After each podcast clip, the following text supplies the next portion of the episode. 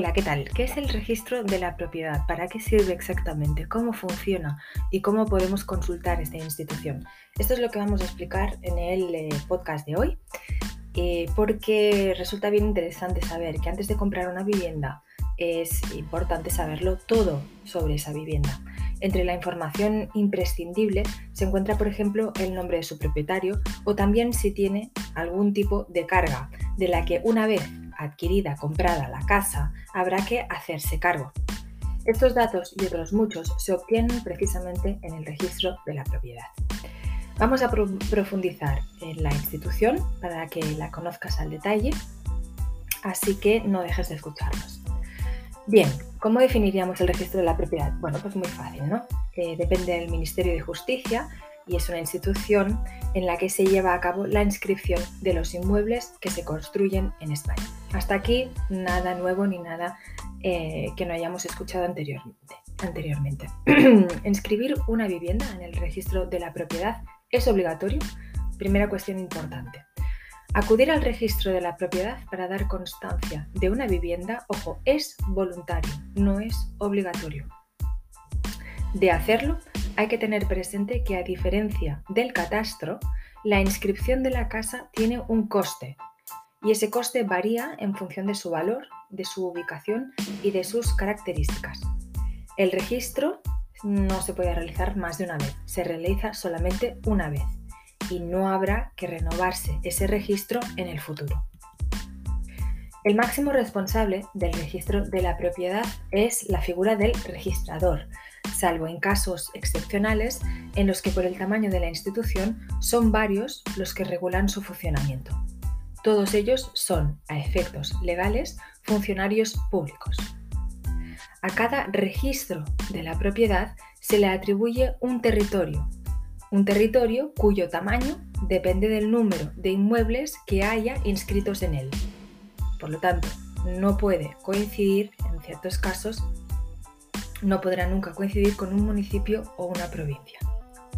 A su vez, y dentro de él, el registro de la propiedad se organiza por fincas o inmuebles, siendo necesaria la apertura de un folio similar a una ficha o expediente por cada una de esas propiedades, de esas fincas o inmuebles, con su número propio, en el que se añade toda la información relativa al inmueble.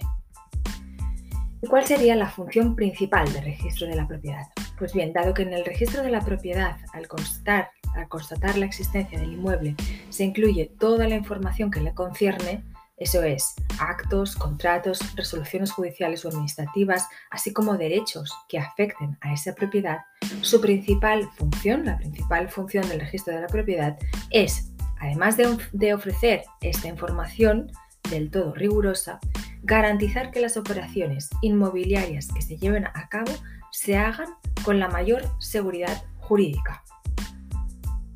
He aquí la verdadera importancia de esta institución.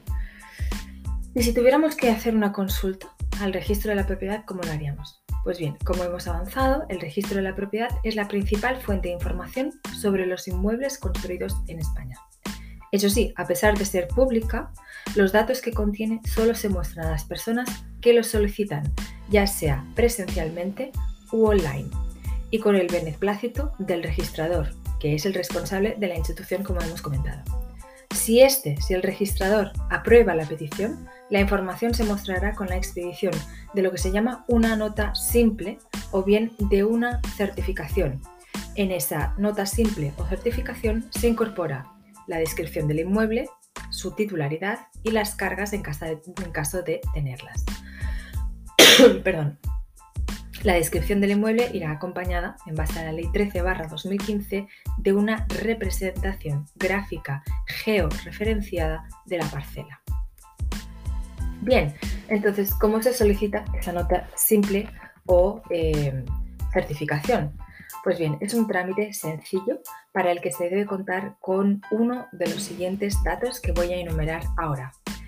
1. Datos registrales de la vivienda, como el número de registro de la propiedad, el municipio en el que se encuentra y la ubicación concreta. 2.